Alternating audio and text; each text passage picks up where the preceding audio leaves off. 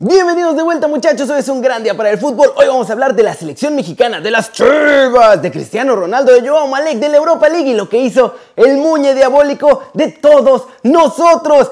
Hablaremos también de todo esto y las lesiones importantes en las Flash News internacionales, así que intro papá, intro.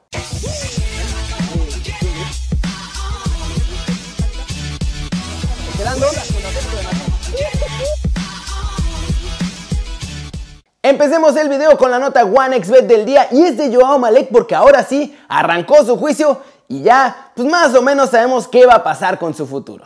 De hecho, desde ayer comenzaron los procedimientos finales del caso y en la audiencia final Joao Malek aceptó que tuvo la culpa de todo. Además, la parte acusadora, o sea, los familiares de las víctimas, expusieron durante seis horas su caso y aseguran que pueden demostrar que hay elementos suficientes para sostener las agravantes de alcoholemia y exceso de velocidad.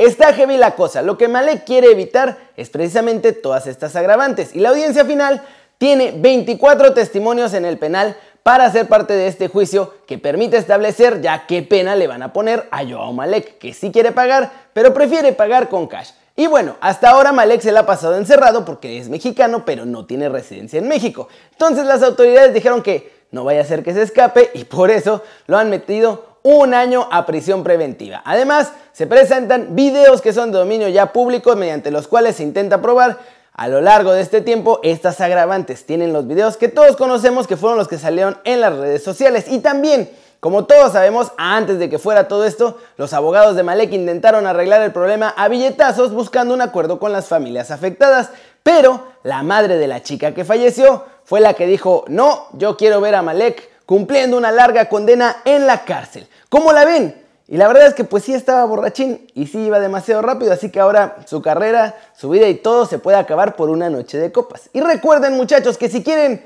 ponerle la anita a su equipo favorito o jugar o divertirse con cosas muy interesantes, pueden ir a OneXBet, el link está aquí abajo y además les dan una sorpresa si usan ese link.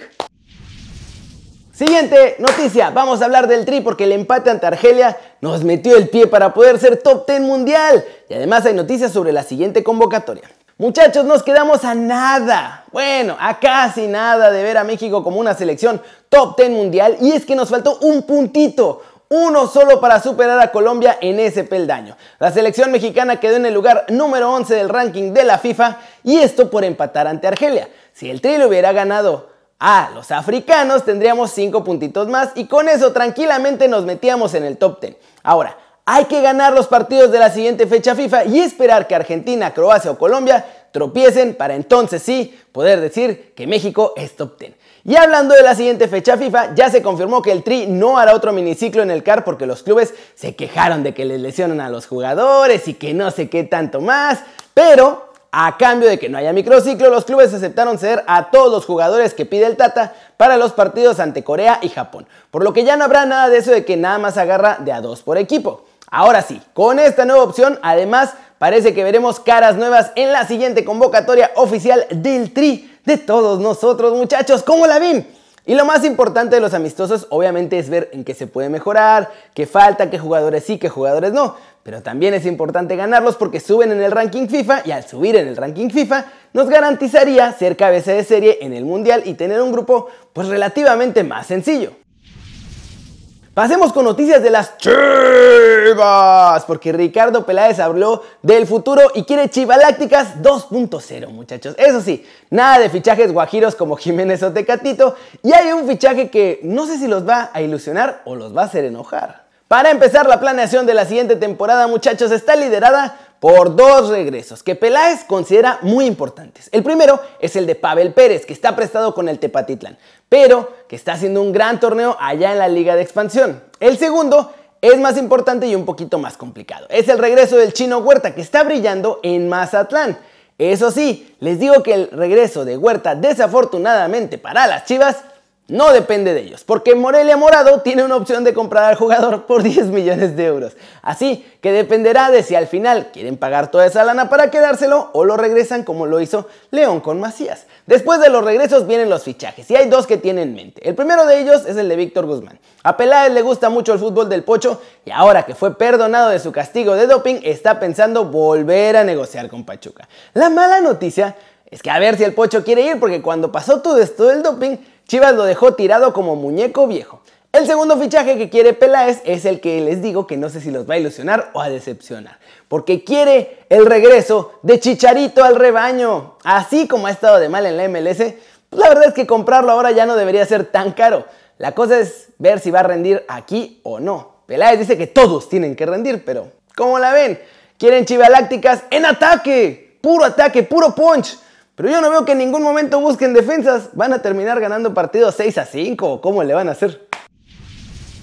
Y vámonos, vámonos con el resumen de los mexicanos en el extranjero, logrando todo, muchachos. Debutó Michuki Lozano con el Napoli en la Europa League y hay noticias también de Guardado y Laines. Empecemos con eso. En España, Andrés Guardado y Diego Laines van a ser afectados por la nueva planación económica del Betis. Van a hacer un aplazamiento de pago del contrato de los futbolistas y lo van a hacer en cómodos pagos de cuatro años les pagarían el 20% de su contrato el primer año, luego el 30% el segundo y ya en el tercer año el restante 50%.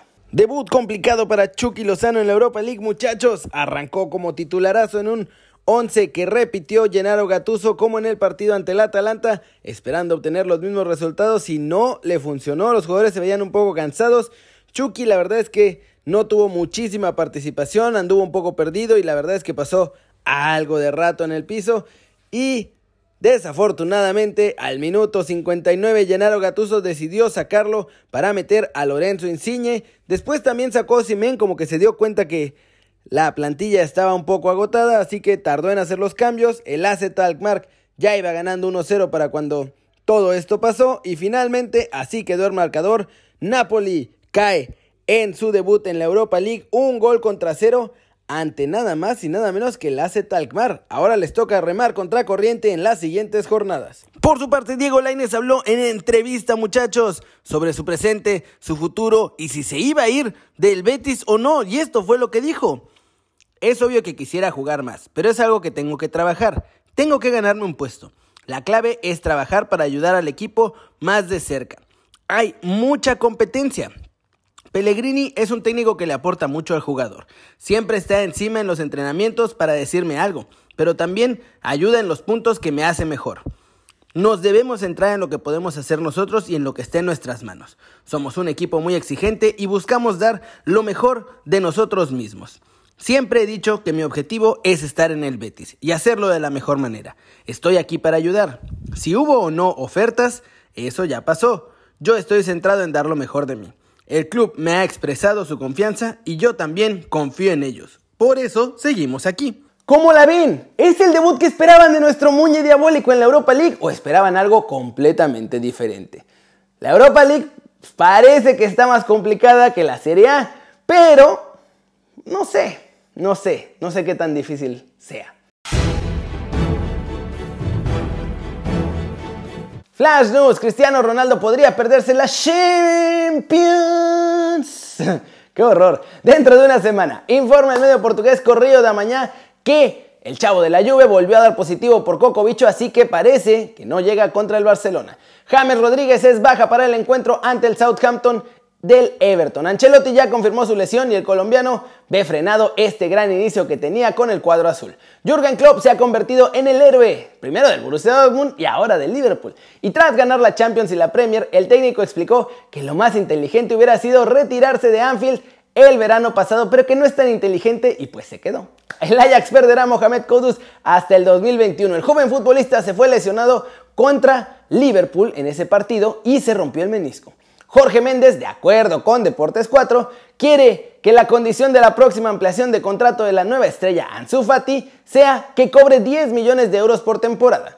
Danny Rose podría encontrar equipo próximamente porque me lo van a echar del Tottenham. Ya jugador y club están negociando la rescisión de contrato para dejarlo libre y que se vaya donde él quiera. Y vamos a terminar el video de hoy con todo el resumen de la Europa League porque hubo muchos partidos, muchos resultados importantes y de todo muchachos. Y como son muchísimos partidos, muchachos, vamos a tener que ir con el resumen de los más importantes. El Bayer Leverkusen le metió 6 a 2 al Niza. El PSB de Eric Gutiérrez, que no pudo jugar porque está lesionado, cayó 2 a 1 ante el Granada. El Napoli, ya lo habíamos visto hace rato, cayó ante el AZ Alkmaar. Benfica le metió 4 2 al Lech Poznan. Arsenal ganó 2-1 al Rapid Viena. La Real Sociedad también le ganó 1-0 al Rijeka. Roma consiguió un triunfo bastante sufrido 2-1 ante el Young Boys. Antwerp ganó 2 1 al Ludogorets, Hoffenheim le gana 2 0 a la Estrella Roja, Sparta Praga cayó ante el Lille de nuestro chavo Pizzuto que no está registrado en la Europa League. El Milan Volvió al Celtic Park y ganó 3 a 1. Villarreal ganó 5-3 en un partidazo al Sivasport. Braga goleó 3 a 0 al AEK de Atenas. El Tottenham consiguió ganar tranquilamente 3 a 0 ante el Lask. Wolfsberg y el CSKA de Moscú empataron a un gol. Los Foxes, el Leicester City le ganó 3-0 al Sorja. Dinamo de Zagreb y Feyenoord empataron a 0 goles. El Maccabi Tel Aviv le ganó 1-0 al Karabakh. Y finalmente el Slovan Liberec le ganó 1-0 al Ghent. Como la ven, ahora sí fútbol todo el tiempo, Champions, Ligas, Premier España, Europa League, de todo. Lástima que los Wolves no calificaron a Europa League porque la verdad es que a mí me hubiera dado gusto ver a Raulito y a Chucky cada jueves. Hubiera estado bueno, ¿a poco no? Pero bueno, eso es todo por hoy muchachos. Muchas gracias por ver el video. Denle like si les gustó o métanle un zambombazo. ¡Pau! A la manita para arriba si así lo desean. Suscríbanse al canal si no lo han hecho. ¿Qué están esperando? Este va a ser su nuevo canal favorito en YouTube. Denle click a la campanita para que hagan marca personal a los videos que salen cada día. Ya saben que yo soy Keri y como siempre me da mucho gusto ver sus caras sonrientes, sanas y bien informadas. Y claro que sí, Aquí nos vemos mañana desde la redacción. Chau, chau.